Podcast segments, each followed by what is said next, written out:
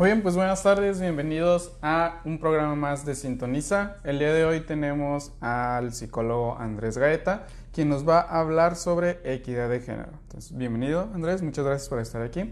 Y pues te vamos a pedir que te presentes brevemente eh, ante el público que nos vaya a ver. Bueno, pues muchas gracias por la invitación y muchas gracias por estar ahí eh, durante la próxima hora siguiendo la, entrevista, el diálogo. Eh, bueno, pues de manera breve comento eh, de formación soy psicólogo clínico, estudié acá en Tijuana, en CETS Universidad, y a posterior estudié una maestría en salud pública, en ciencias sociales y del comportamiento, en el Instituto Nacional de Salud Pública, en Cuernavaca. Y bueno, entre, esas dos, eh, entre esos dos ejes, psicología y salud pública, me he estado especializando en temas que tienen que ver con consumo de drogas, diversidad sexual, violencia de género, masculinidades, VIH. Y mi experiencia laboral me ha llevado a estar en diferentes organizaciones de la sociedad civil, eh, particularmente en Centro de Servicios SER, en donde soy presidente de la mesa directiva, y en proyectos de investigación para la Universidad Autónoma de Baja California o para la Universidad de San Diego en California. Y actualmente estoy dando clases, estoy como docente en la Facultad de Medicina y Psicología en UABC, en UNIPAC, y también he dado clases en UDC y en la Universidad de Durango. Muy bien. Entonces, actualmente te dedicas principalmente a la docencia e investigación. Sí. Muy bien. Pues aprovechando también que es el, famoso mes del orgullo, tanto este tema como el anterior dedicados a, esta, a este tabú que, que, engloba la sexualidad en general. Pero muy bien, entonces vamos a ver el día de hoy equidad de género y para comenzar quizá sería importante definir estos dos conceptos por separado, qué es equidad y qué es género. Sí, acá es importante identificar que la palabra o el concepto equidad muchas veces se confunde con el término de igualdad. Cuando hablamos acerca de, igualdad, y muchas veces se van a, eh, seguramente ya lo han visto, se habla de igualdad de género o de equidad de género. Eh, cuando hablamos de igualdad, pues tiene que ver que eh, que le corresponde a cada persona eh, las mismas partes, como todos iguales, todos la misma cantidad, todos bajo las mismas condiciones. Pero cuando hablamos de equidad, hablamos acerca de lo que le corresponde a cada quien. Hay quienes necesitan mayor atención, hay quienes necesitan mayor recurso, hay quienes tienen situaciones de vulnerabilidad o de violencia mayores y requieren como mayor énfasis eh, ciertos programas específicos. Entonces, de ahí la diferencia cuando hablamos acerca de equidad y eso ya nos pone un poco ya en perspectiva el tema eh, sobre el género porque la relación entre los hombres y las mujeres es desigual. Por eso hablamos acerca de equidad. Socialmente no le otorgamos el mismo valor a los hombres y a las mujeres. Y en consiguiente, pues hablaríamos acerca del género. Ese es un concepto muy amplio. Eh, y lo primero que tenemos que identificar es que el género es una construcción social. El género forma parte del dominio de lo social. Muchas veces nosotros asociamos el género a los genitales, asociamos el género a lo que se da en el nacimiento, ¿no? Nació niña, nació niño, pero en realidad el género es una construcción social. Cada sociedad decide cuántos géneros van a existir, decide cuáles van a ser las expectativas de esos géneros. Actualmente nosotros vivimos en una sociedad binaria, hombres y mujeres, pero si nosotros hacemos una revisión un poco histórica vamos a encontrar que hay sociedades que tenían más de dos géneros, ¿no? Y todavía las podemos ver en el territorio mexicano, en la cultura zapoteca, con las muches, es un género específico, no son ni hombres ni mujeres, tampoco son trans, son muches. Y lo mismo podemos encontrar también en otras culturas de Norteamérica perdón, de Norteamérica, eh, como los dos espíritus, que es una situación también similar. Y bueno, pues el género es muy diverso. Ah, actualmente me ha tocado escuchar esta lucha, discusión, batalla entre sociedad y algunas instituciones y personas en general para tratar de quitar la, esa binariedad, no sé si le podría llamar tal cual así, de en el género, que no nada más es hombre, mujer, masculino, femenino, sino que hay otra gama de posibilidades dentro de este concepto.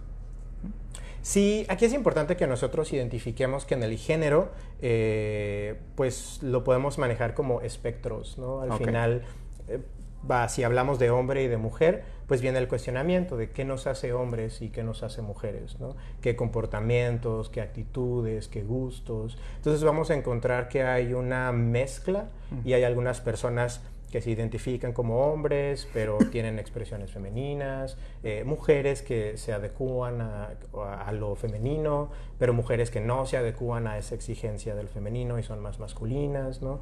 Y va a depender de el lugar en donde nosotros vivimos, va a depender de la religión, del espacio social, ¿no? Eh, de pronto también podemos hacer algunos ejercicios como históricos a partir de nuestro sistema familiar, ¿no? revisar qué cosas yo como hombre puedo hacer o se espera que yo haga eh, y comparar si es lo mismo que le pedían a mi papá mm. o a mi abuelo. O lo mismo eh, con, con, las mujeres, ¿no?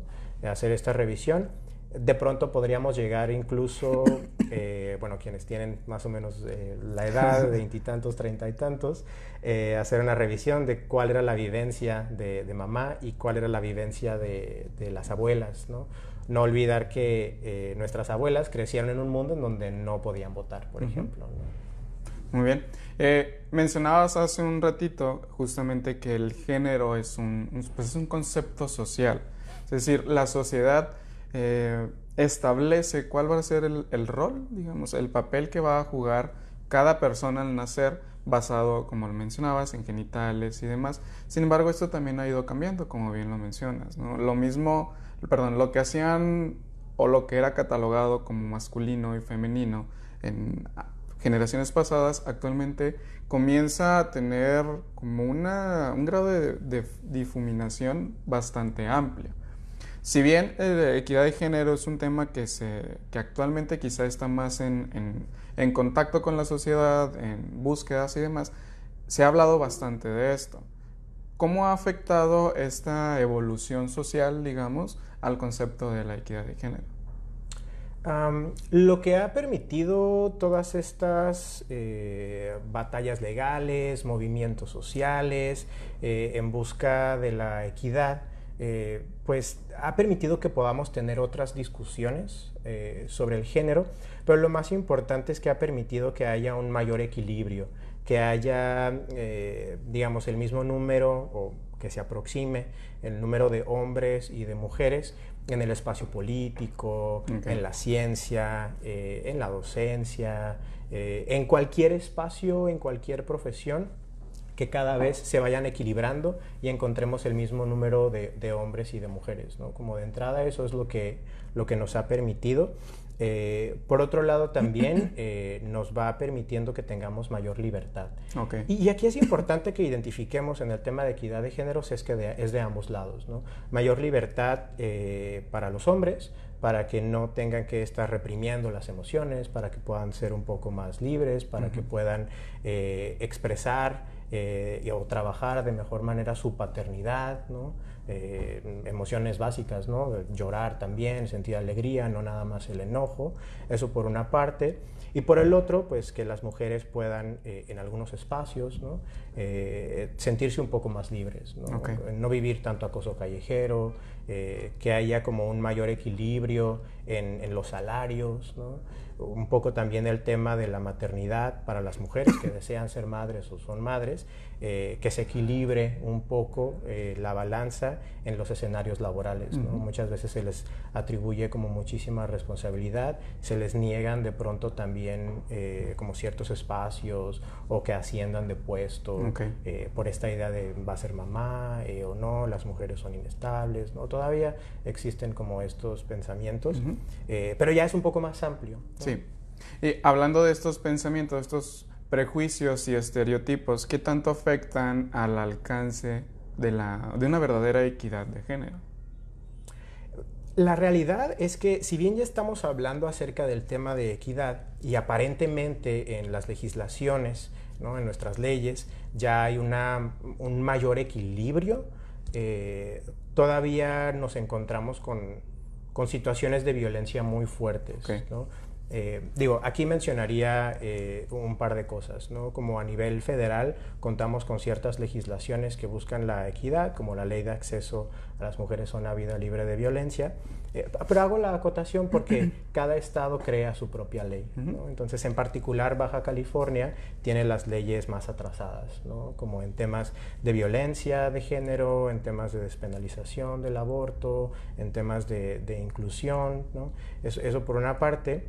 Y por el otro es que todavía existe una tasa de violencia basada en género, de acoso callejero, de acoso sexual, de violencia física eh, muy alta en México. Y aquí podría colocar como en perspectiva a nivel global, una de cada tres mujeres ha experimentado algún tipo de violencia física o sexual, principalmente por sus parejas. Sin embargo, en México el número de mujeres que han experimentado violencia física o sexual es eh, 6 de cada 10.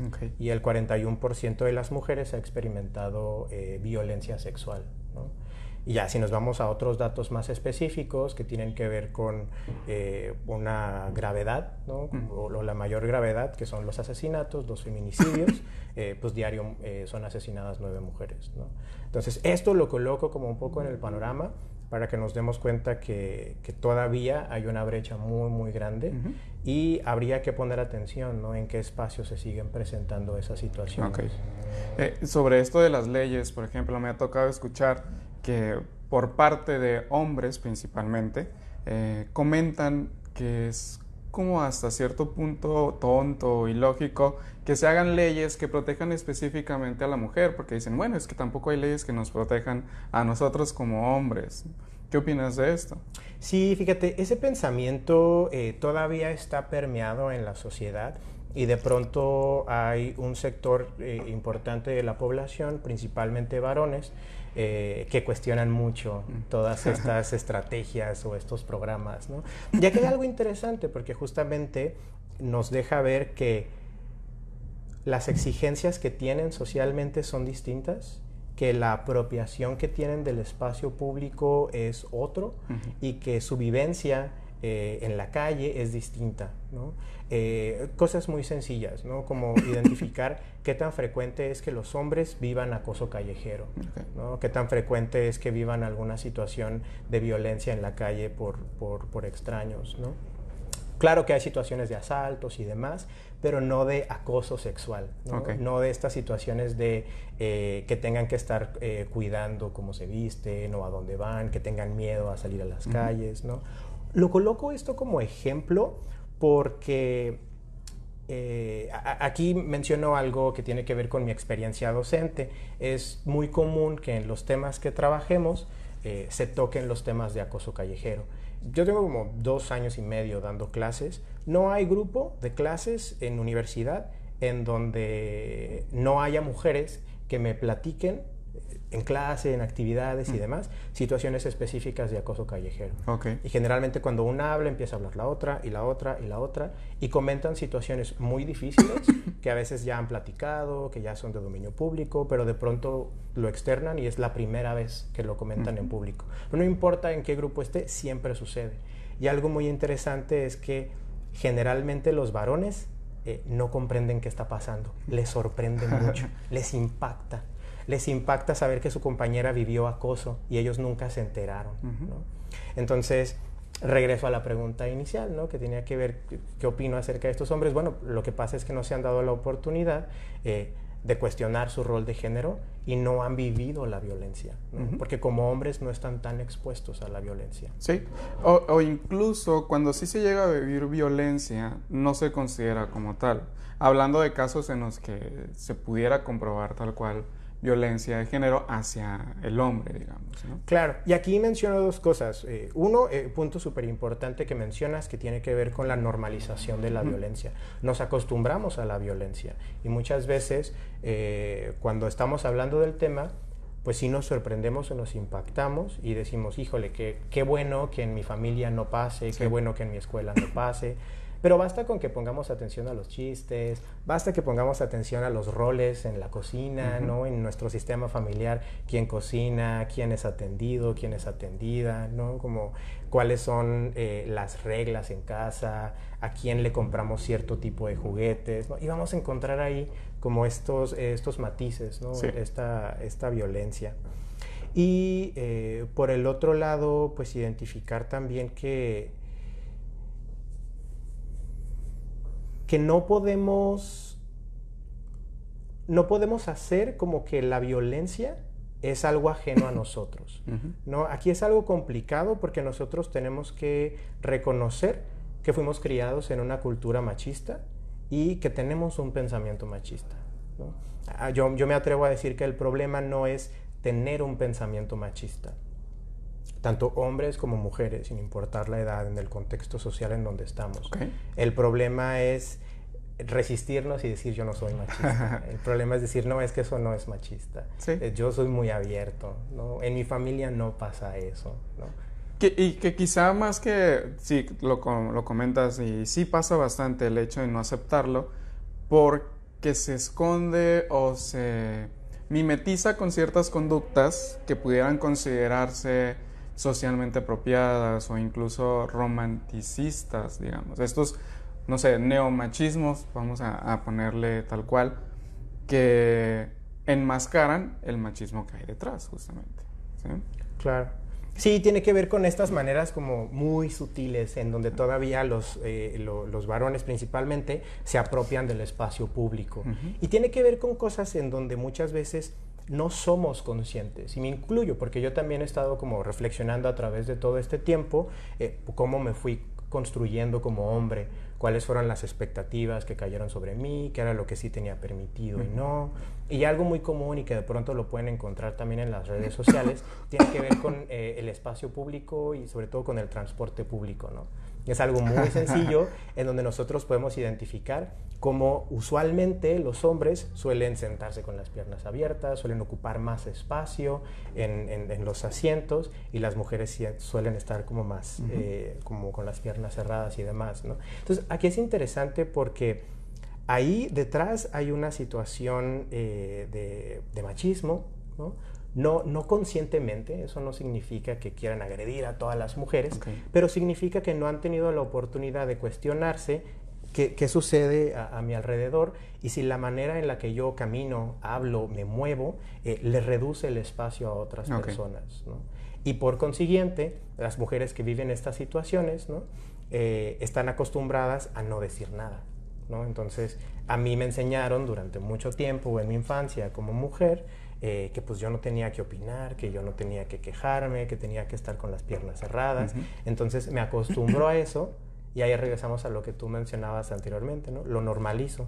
Digo, pues no, pues no pasa nada, esto es normal, ¿no? Entonces, sí es normal en el sentido de frecuente, eh, pero pues no es adecuado, ¿no? No, no hay una equidad ahí. Y el, el, concepto importante justamente que dices, normalización, y que en gran parte esta normalización pues proviene de casa. Me acuerdo eh, hace, no sé, mi, mi etapa preparatoriana, más o menos hace 12, 13, entre 12 y 15 años, que me tocó escuchar a mamás de compañeras que decían, ve tú porque tu hermano está viendo la tele, ¿no? Tu hermano es hombre, entonces tú ponte a lavar los trastes. Entonces, ¿qué tanto afecta el, y sé que afecta, pero qué tanto y de qué manera podemos verlo, esta afección respecto a la crianza eh, con estos términos machistas? Sí, y ahí es muy importante que nosotros identifiquemos también qué es lo que está sucediendo en la crianza, como tú lo mencionas, y saco a colación un tema que muchas veces en estas discusiones eh, me ha tocado escuchar, que al final se termina diciendo, así ah, es que las mujeres también son machistas y las mujeres educan a los machistas. Y es como de, a ver, ¿no? Como generalmente, eh, eh, a menos de que haya eh, que sea madre soltera o que sea una familia homoparental, ¿no? Eh, pero hablando como de la, eh, lo, que es estadísticamente mayoritario, pues hay un varón ahí también y hay un papá, ¿no? Entonces, quizá periférico, quizás ausente, pero también está educando, ¿no? Aunque no forme parte de las decisiones en ciertos espacios como la cocina o el cuidado del hogar, está dando indicaciones, está modelando qué es lo adecuado, ¿no? Y, de pronto con el simple hecho de que llegue después de trabajar, ¿no? Como este escenario clásico, y se ponga a ver la tele o se ponga a hacer otra actividad, pues ya está educando, está educando a que los hombres no realizan actividades. Esperar a ser atendido. Ajá, y, nos vamos acostumbrando, ¿no? Y esa es la manera en la que seguimos socializando con estas cuestiones como muy, muy, muy sutiles. Digo, afortunadamente, y como también lo comentaste, pues esto ha ido abriendo, abriéndose paso a la mejora. Eh, ¿Cuáles consideras que siguen siendo los principales impedimentos o que dificulte el crecimiento o el llegar a la equidad de género? Fíjate, aquí es muy importante que nosotros identifiquemos quiénes están eh, tomando las decisiones, ¿no? Eh, mayormente quiénes son las y los legisladores. Y aquí hago énfasis en los, ¿no? Sí. Eh, quiénes son los gobernantes, los presidentes, los empresarios, los coordinadores o directores de escuelas, ¿no? Entonces vamos encontrando o identificando que mayormente son hombres, ¿no? Y regresamos a lo mismo. Son hombres que tuvieron estas vivencias, que no están conscientes, que no saben en carne propia lo que es el acoso callejero, eh, que no reconocen estas situaciones de violencia porque las han normalizado entonces ahí está el problema, que siguen siendo estas personas que no han tenido la oportunidad de deconstruirse, de, cuestionar sus roles de género, que siguen tomando decisiones. Y cuando hay grupos, principalmente grupos de mujeres feministas, eh, pues que están exigiendo que se respeten sus derechos, que haya una verdadera equidad, generalmente este grupo de personas que tienen eh, pues el poder de decidir eh, lo ven como algo incómodo, como ya están enojadas, ya nos están pidiendo cosas, ¿no? Entonces ahí todavía hay una, brecha muy, muy importante. Okay. ¿Qué, ¿Qué, se podría hacer entonces? Porque, digo, ahorita que mencionaste lo de las feministas, hay grupos pues, radicales que no se diferencian mucho del lado contrario que son los machismo. ¿no? Entonces, ¿qué se puede hacer realmente en un sentido productivo, digamos, para luchar y alcanzar dicha equidad? Además de lo de revisar los, los roles. Aquí esta parte es muy, muy interesante porque tiene que ver también con el uso de las redes sociales. ¿no? Con cómo, cuando hablamos de feminismos, pues hay que hablarlo en plural, ¿no? Como son los feminismos, hay como una historia muy, muy larga eh, y podemos estar horas y horas hablando acerca de diferentes autoras en diferentes momentos históricos con puntos de vista distintos. ¿no? Al final el objetivo es lograr la, equidad. ¿no? Pero a lo que voy es que mediáticamente muchas veces se les da como mayor prioridad ¿no? Eh, en los encabezados eh, y se altera la nota, ¿no? como hablando de manera negativa acerca de, exacto, acerca de cierto grupo de mujeres que son eh, radicales. Entonces el cuestionamiento es como, ¿Realmente sucedió así? ¿Realmente ese fue el discurso? ¿Cuál es la intención de ciertos medios de comunicación de hablar de manera amarillista como de, los feminismos? ¿no? Eh, e, eso por una parte. Y por el otro, pues lo que, no, lo que es necesario es que establezcamos puentes de comunicación, identificar que hay diferentes grupos, diferentes movimientos y todos pueden converger. ¿no? Y aquí hay un, en, la agenda de la equidad, de la lucha de, los derechos eh, por, por, las mujeres, hay un tema muy importante que no está siendo tan atendido o está siendo muy lento, que tiene que ver con el rol de los varones. Eh, ¿Qué es lo que están haciendo los hombres? ¿no? Eh, los hombres están hablando con otros hombres, los hombres están cuestionando cómo es que ejercen violencia, porque justo cuando yo estuve dando las estadísticas, ¿no? como de manera global en México, pues al final lo que hay detrás son hombres. Okay. Son hombres que son papás, que son hermanos, que son profesores, pero que también son agresores. ¿no? Y entonces ahí es muy importante que nosotros identifiquemos eh, cuál es la tarea que tenemos pendientes como sociedad y específicamente como varones cuando vemos que hay agresión, cuando reconocemos que hay acosadores o que hay agresores. ¿no? Eh, lo solapo, eh, no digo nada, eh, trato de ponerle otra palabra de, ah, bueno, es que tiene un pensamiento muy conservador. entonces ahí a mí me parece que está como, como una tarea súper pendiente. ¿Cuál es el rol de los hombres y en dónde es que los hombres tienen que estar trabajando? Ok. Y aquí entra en juego la gran ignorancia que existe al respecto del tema, porque quizá muchas de las personas, yo creo que la gran parte de los quienes nos pudieran estar viendo, han escuchado el término equidad de género. Sin embargo, sigue, sigue existiendo un margen de desconocimiento al respecto bastante amplio y que aquí pueden entrar estos varones que comentas. Respecto a también saber que sí es violencia y que no es, dejar de normalizar como lo pusiste.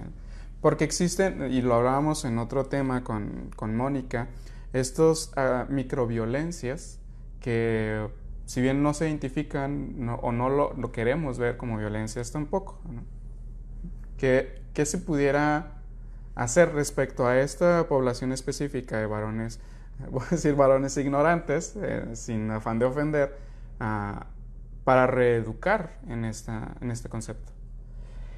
Pues aquí en esta parte es, complejo porque tiene que ver eh, con una estructura que ya se afianzó en la personalidad y ahora coloquialmente tiene que ver con mover el tapete, ¿no? Con, mm. Entonces lo que yo pensaba que era ser hombre eh, no significa ser hombre, ¿no? La manera en la que yo hablo eh, o ejerzo como mi masculinidad aparentemente como que se las quitas, ¿no? Cuando empiezas a cuestionar toda esta cuestión de, de los micromachismos, ¿no? Mm. La manera en la que ejercen violencia. Entonces, lo menciono esto porque me parece que no hay de otra y lo que necesitamos es tener esas conversaciones incómodas. Eh, en nuestros escenarios familiares, en nuestros escenarios educativos o laborales, ¿no? Eh, y, y, reconocer que, que, somos, que somos machistas, ¿no? Aquí hago mucho énfasis en esta cuestión de tener conversaciones incómodas, porque muchas veces cuando hablamos acerca de estos temas, eh, como, como hombres, y me incluyo, queremos pues contribuir para que haya mayor equidad. Pero de pronto lo que hacemos es empezar a hablar o meternos en espacios en donde no es tan eficiente o tan idóneo que estemos. Un ejemplo muy sencillo cuando hay de pronto marchas por los derechos, eh, que hay diferentes días, ¿no? ya sea por el Día de la Mujer, Día de la No mm. Violencia, tema que tiene que ver con la despenalización eh, de, la interrupción del embarazo. Eh, de pronto hay como mucha intención o, o, mucho entusiasmo de varones de asistir a esas marchas, ¿no? Entonces, lo coloco porque de manera simbólica es como, mm, nosotros ya nos apropiamos del espacio público, nosotros no tenemos que estar ahí en esas marchas, ¿no? Eh, a nosotros lo que nos corresponde es hablar con nuestro jefe, hablar con mi hermano, hablar con mi amigo, eh, mi presencia en el espacio público, marchando, yendo a foros como feministas, eh, es importante, pero es mínima. Nos toca entonces tener esas discusiones incómodas con, con otros hombres. Ser multiplicador. Sí. Entonces. Me llama la atención esto que comentas de eh, discusiones o pláticas incómodas. ¿Qué podríamos englobar en todo esto incómodo? Hablar acerca de estas cuestiones incómodas tiene que ver con cosas eh, como muy sutiles o, muy graves, en, no sé, por poner ejemplo en nuestro sistema familiar. Cuando identificamos eh, que los varones en, en, en, la familia no realizan ninguna labor doméstica, por ejemplo, ¿no? Entonces de pronto es sí, pues es tu tío, es tu papá, lo quieres mucho, te quiere mucho, pero no está tan chido ese comportamiento. Entonces habría que de pronto preguntar, ¿no? Oye, ¿tú por qué nunca recoges tu plato de la mesa, no? Eh, cosas muy sutiles, ¿no? Entonces resulta como incómodo porque seguramente a nadie le cuestionó. Eh, y ese tipo de pláticas incómodas tendríamos que tener, ¿no? O de pronto en otros espacios eh, laborales, por ejemplo, pues estar atentos cuando hay alguna situación de violencia, cuando hay chistes que son misóginos, eh, identificar si ya es una situación de acoso. O sobre todo aquí hay una mezcla tanto en escuela como en, en espacio laboral, con cómo muchas veces la voz de las mujeres eh, no tiene la misma importancia. ¿no? Como que hablan y es como de, ah, ok, está bien. Y luego vuelven a repetir lo mismo los hombres. ¿no? Entonces ahí es bueno de pronto una confrontación, ¿no? o de manera muy sutil de, claro, ese comentario o esa propuesta que acabas de hacer, ese argumento, ya lo dijo tu compañera, ¿no? De clases o de trabajo, ¿no? Y de pronto eso puede como sorprender un poco, pero digo, pues sí, no sé, quizá no pusiste atención, pero tal cual eso ya lo dijeron, ¿no? Como solo lo estás repitiendo. Ok, esos pequeños detalles que ayuden, pues también si bien de forma pequeña, pero poco a poco a ir avanzando. Me viene a la mente un caso que está muy reciente, de hace unos días, que es el uso de uniformes. Con esta jefa de gobierno, me parece que es de la Ciudad de México, que aprobó el hecho de que niños y niñas pudieran elegir qué uniforme llevar. Incluso desde esta, no sé si pequeñez o, bueno, depende de quién lo esté viendo, claro, pero desde ahí empezar el ataque. Por ejemplo, me, me metí a leer comentarios, ni siquiera el artículo, comentarios respecto al artículo y la mayoría de hombres principalmente respecto a lo que implicaba para el hombre usar falda. Eh, hablando de esta gran ignorancia, que quizás sea una de las principales deficiencias y dificultades al respecto. Hablando del público infantil, por ejemplo, ¿qué podemos hacer para que haya un ambiente de seguridad? Ya no, ni, siquiera para educar en, en la equidad de género, pero sí para que tengan esta seguridad al menos. Aquí esta parte eh, es muy importante que nosotros cuestionemos mucho desde las maternidades y las paternidades, ¿no? cuando se decide eh, tener un bebé, toda la construcción que hay de si voy a tener un niño o una niña. Okay.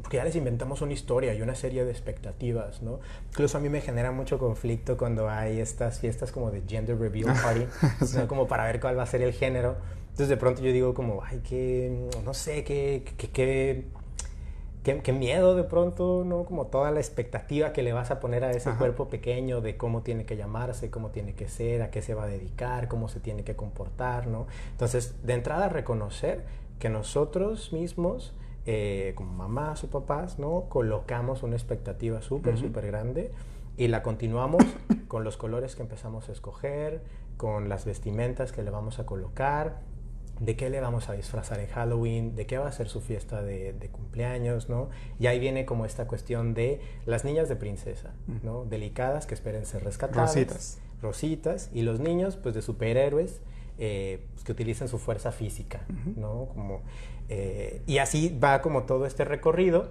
haciendo una revisión acerca de los juguetes, ¿no? A quién le regalamos pues la cocinita la muñeca, de pronto esta idea como del instinto maternal, pues no, no es instinto maternal, la educaste desde pequeña, le regalaste una muñeca y le enseñaste a cuidar, ¿no?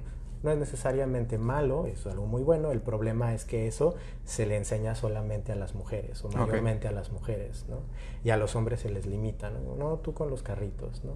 Entonces, cada vez lo vemos menos, ¿no? Si de pronto quienes escuchan dicen, no, eso yo no hago con mis hijos, o eso no pasó en mi sistema familiar, qué bueno, pero la realidad es que forman parte de las menos, ¿no? Como eso todavía sigue sucediendo en los sistemas familiares.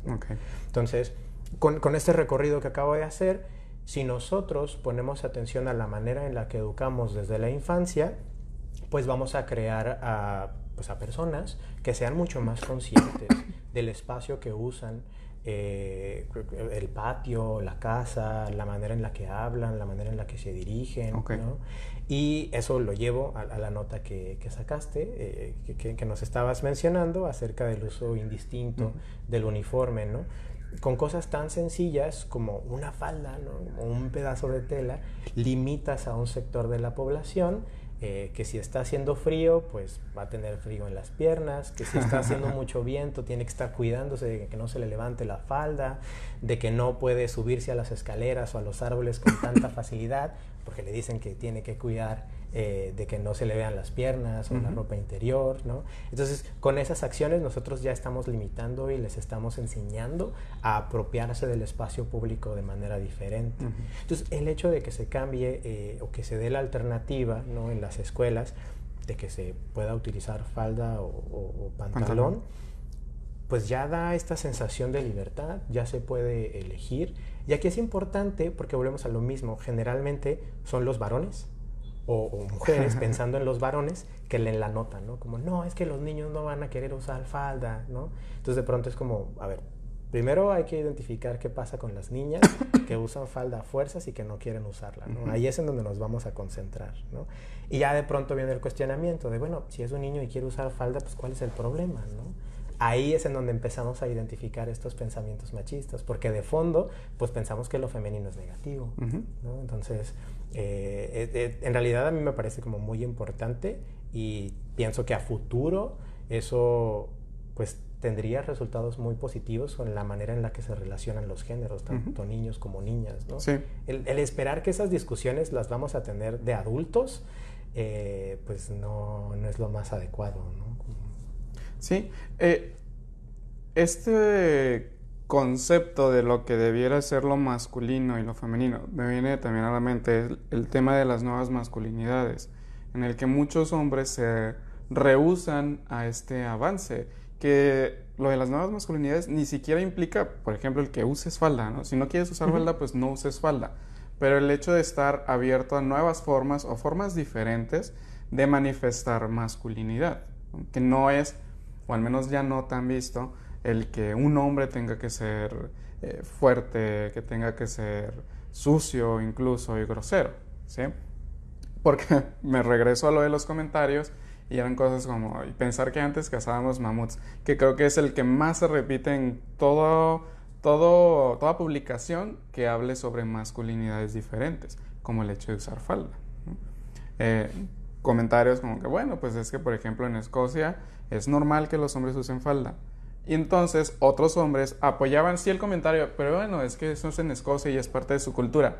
Pero entonces si es parte de una cultura, y lo vemos como algo normal, ¿por qué no verlo como algo normal aquí que no es parte de nuestra cultura? Claro, y, aquí también, o sea, tal cual con, los ejemplos que mencionas, hacemos una revisión histórica, y pues hay momentos históricos en donde los hombres utilizaban maquillaje, pelucas y tacones, y eso era lo masculino, eso era lo viril, ¿no? Entonces, pues se va modificando. El punto es que eh, la manera en la que cada persona pueda expresar su género sea lo más abierto posible, que no se den como todas estas limitaciones. Y aquí hay dos cosas importantes, como una, que se denota de pronto esta resistencia de cierto sector de la población a aceptar a otros de manera diferente. ¿no? Porque de pronto estas ideas, ¿no? Como de masculinidades disidentes, alternativas o nuevas masculinidades, hay una resistencia muy fuerte, pero de pronto es como, bueno, es que si a ti te gusta ser de esta manera, si te gusta vestirte de esa manera, no pasa nada, tú no tienes que cambiarlo. Pero tienes que aprender a convivir con otros hombres que se van a expresar de manera diferente a ti. ¿No? Eso por un lado. Y por el otro, es que volvemos a lo mismo, a la poca conciencia de género, ¿no? Como mientras eh, familiares o personas cercanas a tu contexto social están lidiando con situaciones de acoso sexual y de violación, tú estás preocupado por la falda y que si tú te vas a poner falda y que si vas a ser menos o más hombre, ¿no? Y, y, pues no te das cuenta realmente de lo que está pasando alrededor. ¿no? Sí, vamos a, comenzar a cerrar con el programa porque, digo, nos vamos a extender mucho más, pero creo que es un tema bastante importante del cual podemos sacar bastante material todavía y la realidad es que hay mucho por delante todavía al respecto. ¿Qué pudieras, a manera de recomendación, tal vez eh, ligeras o fáciles, no sé cómo podemos decirle, a quienes nos ven para seguir trabajando con esto? Pues es un concepto como general, diría, como adentrarnos a la deconstrucción de nuestro género. ¿Qué significa esto? Que empecemos a cuestionar un poco más qué significa para mí ser hombre y qué significa para mí ser mujer. Ok que y podríamos empezar con cosas tan sencillas como el hecho de la vestimenta, ¿no? ¿Qué, colores no me atrevo a ponerme, ¿no? Eso eh, eh, hablando específicamente de los hombres, sí. ¿Qué cosas en mi vestimenta de pronto me gustan, pero me hacen sentir incómodo porque creo que otros hombres o otras mujeres se pueden burlar de mí, ¿no? Entonces, digamos, eso sería algo como muy sencillo, ¿no? Eh, por el otro, estar mucho más atento acerca de lo que sucede a nuestro alrededor. ¿no? Poner atención hasta a los comerciales que salen en la tele, ¿no? cuando nos venden los productos de limpieza o, el alcohol. ¿no? Ahí es muy interesante. Todos los productos de limpieza eh, para el hogar y todos los productos de alcohol. Solo pónganle atención, van a ver que hay una construcción de la masculinidad y la feminidad muy particular, ¿no? que de pronto son cosas que no discutimos y vamos interiorizando. ¿no? Y, lo otro eh, que recomendaría, en particular hacia, hacia los varones, eh, que hablen menos y escuchen más. ¿no? De, pronto, ¿no? Suena como un poco como hasta agresivo el comentario, ¿no? Pero bastante necesario. Pero, exacto, si realmente queremos comprender un poco, hay que guardar silencio y hay que escuchar los comentarios. Y muy importante, cuando hablen acerca, eh, este sería el último comentario que haría para ver las preguntas si hay, eh, cuando hablen acerca de los hombres que son eh, agresores, ¿no? Como situaciones de violencia, hagan un esfuerzo por no defender a esos hombres que no conocen. Porque se da como muy común que dicen, no, es que hay mucha violencia, los hombres son agresores, y rápido sale el comentario de, no, todos los hombres. Algunos somos diferentes. Entonces, como, bueno, si tú realmente no eres agresor, pues guarda silencio y escucha. No están hablando de ti. No están diciendo que tú eres un malo hombre. que no te pongas el saco. Exacto, no te pongas el saco, ¿no? Escucha. Escucha qué situaciones de violencia han experimentado las mujeres de tu entorno y que tú no te has enterado. Sí, y comprender también, creo, hasta dónde mis límites, como dijiste hace rato con el ejemplo de las marchas, hasta dónde puede llegar mi ayuda y a dónde ya no me corresponde continuarle. Claro, porque luego es protagonismo, ¿no? Es yo soy muy incluyente, yo apoyo. yo soy hombre feminista. Ajá, es como, no es necesario, Qué bueno que lo sean, pero pues ayudar, digamos, desde donde nos corresponde y hasta donde podamos también. Bien, vamos a leer entonces los comentarios del público. Bueno, dice Dora Sarmiento, hola, Dora, dice hola. Ah, Magda Rivera, felicidades, mi niño, supongo que es tu mamá. Mm, es mi tía. Ah, tu tía. Bien. Siempre los, familiares son fans del... Claro, y es muy importante tener estas discusiones eh, al interior de nuestras familias, ¿no? Sí, que muy pocas veces, digo, y me incluyo, muy pocas veces en familia tenemos la oportunidad de hablar de esto, ¿no? Entonces, qué bueno que te esté viendo también tu familia, e incluidos algunos también de mi familia. Muy bien. Ah, saludos, maestro, Ana Karen Cepeda. Ah, Magda, tu tía otra vez, dice, eres nuestro orgullo. Francisco Zambrano Contreras, saludos, los, los veo desde Mexicali. Ah, saludos Francisco, gracias por vernos desde allá. Ah, Manuel Cruz, saludos Andrés. Y me encanta que hablemos sobre el tema, dice Avish Romero. Saludos desde Oaxaca, Andrés Gaeta Riveras, dice Dayana Gallegos. Saludos hasta Oaxaca. Abrazos. y ¿qué dice? Mayra Tejeda Espinosa, muy bien Andrés, saludos. Saludos, Madeleine Brito. ¿No hay preguntas? Ok, a ver. Muchos ah. saludos, qué bueno. Muchos saludos, sí. ok, dice, eso, hacer de su espacio un espacio feminista o de igualdad. Ah, ok, comentario también de Cheryl AT. Hacer el espacio feminista o de igualdad. Sí, totalmente. Eh, gracias, Cheryl, por, hacer ese comentario, porque es una de las frases que he tratado como de realmente poner en práctica. Justamente cuando, eh, cuando un hombre tiene un interés en apoyar la equidad de género, en hacer algo diferente, lo que tiene que hacer es tomar el espacio que ya tiene, el espacio eh, social, su sistema familiar, de amistad, los espacios en donde él ya se reúne y es reconocido, y esos espacios convertirlos en feministas. ¿no? no se trata de ir a espacios feministas y decir yo también apoyo, no. En los espacios en donde tú ya estás rodeado de hombres que no se han cuestionado su masculinidad, ahí quédate y habla con ellos. Y construye ese espacio como feminista. Ahí realmente estamos haciendo una contribución como hombres. Ah, excelente. Eh, entonces, construir el espacio feminista, como lo mencionas, incluiría esta reeducación hacia otros. Entonces, ok, muy bien. Ah, muy cierto, todos tenemos los mismos derechos, dice nuevamente Magda. Todo se aprende desde casa, Charlie Pat. ¿Todo se aprende desde casa? Es una, eh, es una esfera en donde adquirimos muchísima, muchísima información, ¿no? Como de casa y ya después nos vamos yendo al qué, qué sucede en tu colonia, qué estás viendo en la tele, qué es lo que se permite en tu país, ¿no? Pero sí, en definitiva ese es el espacio primario y por poner un ejemplo muy sencillo, ¿no? Si de pronto de pequeños, eh, pues tu mamá, papá, tías veía muchas novelas, ¿no?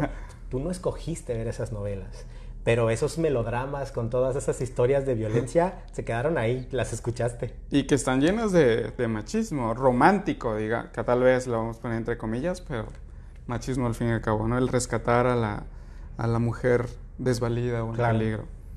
Charlie también, Charlie Pat, se piensa que las mujeres hablan más que los hombres y se queda esa idea porque a las mujeres se les calla más que a los hombres. Comentario también, no pregunta. Ok, fíjate esa parte interesante porque de pronto me he topado en algunos, incluso como artículos científicos o desde la ciencia, que pronto intentan como validar esta cuestión de que las mujeres hablan más. Pero ahí es importante, ¿no? Si regresamos al uso del espacio público, a los varones se les enseña que pueden jugar en el patio, que pueden jugar en los carritos, que pueden jugar fútbol. Entonces usan el espacio público, juegan más con la fuerza física. Y a las mujeres, pues generalmente tienen que estar en casa, ¿no? Como cuidadas, no te vayas a ensuciar, ¿no? Aquí nada más, ayúdale a mamá en la casa. Pues van a hablar más. Sí, y desarrollan esa habilidad, pero no porque así sea ser mujer, sino pues, porque esas fueron las condiciones, exacto. Ahorita que mencionaste esto de jugar afuera, existe una cultura de miedo ah, principalmente inculcada a la mujer. Por ejemplo, yo no me he topado hablando de, de en mi área laboral con hombres, pacientes hombres, que hablen que se sienten inseguros, justo como lo decías hace un rato. Pero gran parte de las mujeres que he atendido sí dicen que les da miedo salir solas. Y más si es salir solas de noche. Entonces, aquí entra todo esto también, lo que mencionas, del poder eh, no ocupar los espacios, tal vez, digamos. Sí, tiene que ver, tiene que ver con, con, este miedo eh, que se les fue inculcando desde pequeños que se contrasta con una realidad en donde si sales hay más probabilidad de que vivas violencia callejera y justamente eso no es equitativo. sí, y que lo sigue fomentando también. Dice Ivette Orellana Castro, orgullosa de conocerte Andrés Gaeta. Erika López, como siempre, excelente. Damaris Ceja, se le sigo, gracias. No sé a, a quién o ¿Qué? Pero gracias. eh, Moni Araiza, saludos, profe Gaeta. Ángeles Ramírez, excelente entrevista. Andrés, saludos. Y te amo, te dice Magda Rivera. Corazón. Y saludos Andrés desde la playa, desde playa, Emanuel Ruiz, ¿no? Pues qué envidia. Yo también quiero estar en la playa. Buen contenido, dice Mónica, Mónica Rodríguez. Gracias, Mónica. Y te mencioné ahí en el, en el video te voy a, dar el crédito. Magda Rivera, otra vez, siempre contigo. Tu fan número uno en este día. Qué bueno, es mi aliada en el sistema familiar. Qué bueno, y que es muy necesario tener estos tipos de aliados. Leticia Rodríguez, saludos Andrés, excelente entrevista, dice María Luisa Rivera. Qué bonito se ve, profe. Teresa Basi. Saludos, muy bien, Andresito. Carla Molina. Esto, esto de los diminutivos también es bastante interesante. sí. Saludos Andrés, dice Rubí Juárez, María Luisa Rivera Ochoa, te amo, dice. Ok. Mucho amor aquí, qué bueno, necesitamos eso para trabajar en la equidad de género. Y sí. Damari Ceja Altamirano, ¿qué impacto que la equidad de género puede aportar? ¿Qué impacto en la equidad de género puede aportarme el tema, en el tema laboral? Ah, esta parte es importante, eh, sobre todo, bueno, ahora con la norma 035 eh, en las empresas, ¿no? que ya está como próximo allá a implementarse, eh, y, otras regulaciones previas, pero en general tiene que ver con, sí, mayor productividad y con mejorar los ambientes de, de trabajo, eh, justamente para reducir las situaciones de acoso y de violencia, ¿no? Como todo esto que hemos estado hablando se reproduce al interior de instituciones eh, laborales y ahí es muy grave porque se mezcla no nada más, ya no es un acoso callejero. Okay. Quien, quien me está acosando, quien me puso la mano en la entrepierna o en el hombro, quien me está haciendo sugerencias, eh, pues no es una persona random, es mi jefe y me puede correr y él me paga. Entonces ahí tiene como un peso como muy, muy fuerte. Y que de hecho, hablando de equidad de género en el ámbito organizacional o laboral, pues existen también certificaciones al respecto, ¿no? De empresa con equidad de género.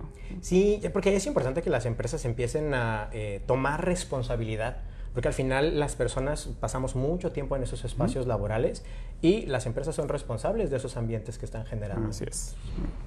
Dice Rita Galindo, saludos. Ah, feminismo trans también sería importante, dice Rubí Juárez. Sí, no lo abordé mucho en, este tema, pero si regresamos a la definición de género y violencia basada en género, tendríamos que identificar que la violencia eh, también incluye a las identidades trans. Y mm, actualmente está muy dirigido también a ello. Que afortunadamente ya salió del DCM bueno, de la lista de la OMS respecto a que sea una enfermedad mental. Sí, pero todavía hay muchísimo trabajo que hacer. Desgraciadamente hay muchos colegas, que seguramente tú también tienes, que no, no están actualizados. O que se rehusan a actualizarse más allá de, y, pues eso es muy grave porque también están ejerciendo violencia. Sí, bastante. Y la gente se los compra, que es la parte más complicada de trabajar. Dice Angélica Rivera, saludos. Andrés, saludos. Soy Erika de Guanajuato, Erika López. Eh, Ilse Guzmán, muy bueno, debería, debería más veces, supongo que venir más veces al programa. Vamos a, invitarlo próximamente a hablar de otro tema, ya sea respecto a la equidad de género o lo que consideremos importante también de hablar. Ah, me encantó esta entrevista, dice Aline. Gracias, Michelle. Saludos, Michelle también. Te voy a decir que tú eres mi fan, que también nos ve casi todos en todos los programas. Ah, dice Melissa Gaeta, más entrevistas con él. Me imagino que también es familiar. Mi hermana. Ah, otra aliada más entonces. Ok. El mejor profe, dice Moni Araiza. Bueno, en este sí ponen muchos comentarios. Beatriz Silva, encantada de conocerte, Andrés. Un excelente tema y un abrazo. Y saludos y felicidades, Andrés. Orgullosa su madre y amiga de muchos años, Irene Andrade Rubio. Y por último, dice Carla Molina. Muy bien, Andrés. Felicidades. Ok, pues hubo pocas preguntas. igual, ahí va a estar el, el video disponible. Eh, si Andrés quiere, gusta compartir algún medio por el cual también poder contactarse para este tipo de dudas, pues lo vamos a poner ahí en la descripción del video. Palabras finales que pudieras dedicar al público antes de, terminar con el tema. Eh, pues lo que mencionaría, ¿no? Como final es que este proceso de deconstrucción y de trabajo por la equidad me parece que no termina, es un proceso constante. No, yo no sería partidario de que nos sentemos y ya digamos, ya, ya soy una persona incluyente, ya soy feminista, eh, ya comprendí todos estos temas de la equidad. Eh, me parece que en el momento en el que agarramos esa etiqueta y nos apropiamos de ella, dejamos de repensarnos dejamos de cuestionar nuestro género, dejamos de cuestionar cómo seguimos ejerciendo violencia de manera sutil, hasta de qué chistes nos dan risa y que son políticamente incorrectos. Creo que eso es un, es un trabajo constante. Muy bien. Bueno, si hay una pregunta y la voy a hacer porque parece bastante importante. Sé, Paola Dávalos, hace poco fui a una entrevista en donde la chica me mencionó la importancia de nuestra presentación en este caso de vestimenta como la imagen de la empresa. ¿Cómo abordar las expectativas de por ser mujer de ir al trabajo maquillado con tacones? Ahí esa parte es... Ahí lo que hay que prestar mucha atención es cómo las normas de vestimenta son diferenciadas para hombres y para mujeres. E, eso es lo que yo, lo que yo mencionaría. Eh, si hay vestimenta eh, o ciertos lineamientos o código que solo aplica para mujeres y no para los hombres, ahí hay una situación de inequidad. Un ejemplo muy sencillo, cuando parte de tu vestuario es usar tacones, se te está forzando, ¿no? Si no tienes la opción, si te gusta usar tacones todos los días, si te gusta maquillarte todos los días, ¿no? Eh, qué bueno, porque es una decisión. Pero si parte del código de vestimenta es que te maquilles y uses tacones y falda, ahí hay como imposición. Sí, como imposición, ahí hay una situación de, inequidad, ¿no? Y hay una violencia ah, desde pues. la institución. Pues muchas gracias nuevamente, Andrés, por darte este, este tiempo eh, por un tema bastante importante. ¿no? que es necesario seguir trabajando al respecto. Muchas gracias también a todos ustedes quienes nos vieron, a quienes mandaron sus preguntas, sus comentarios a todos en general, a estas personas que sintonizaron el día de hoy. Mm, los invito, no se pierdan, la próxima semana va a estar con nosotros la psicóloga Aletia Velasco, que nos va a hablar sobre la psicología y el cuidado del adulto mayor. Eh, próximo martes, igual, 6 de la tarde. Les invito a suscribirse ahí a la página, a ponerle a que les lleguen notificaciones para que puedan ver sin falta todos los programas. Y si no, les recuerdo también que está disponible en podcast a través de Spotify. Entonces, igual ahí te voy a hacer llegar el link para que lo puedas compartir. Eh, yo creo que a partir del el fin de semana ya estaría disponible este podcast. Y pues nuevamente invitarlos a que nos continúen viendo en la próxima semana quien sintoniza Nuevamente muchas gracias, Andrés. gracias a ti por la invitación y a ustedes por seguirnos. Y pues síganse informando al respecto de todo esto que es bastante importante. Otra vez muchas gracias y nos vemos la siguiente semana. Adiós.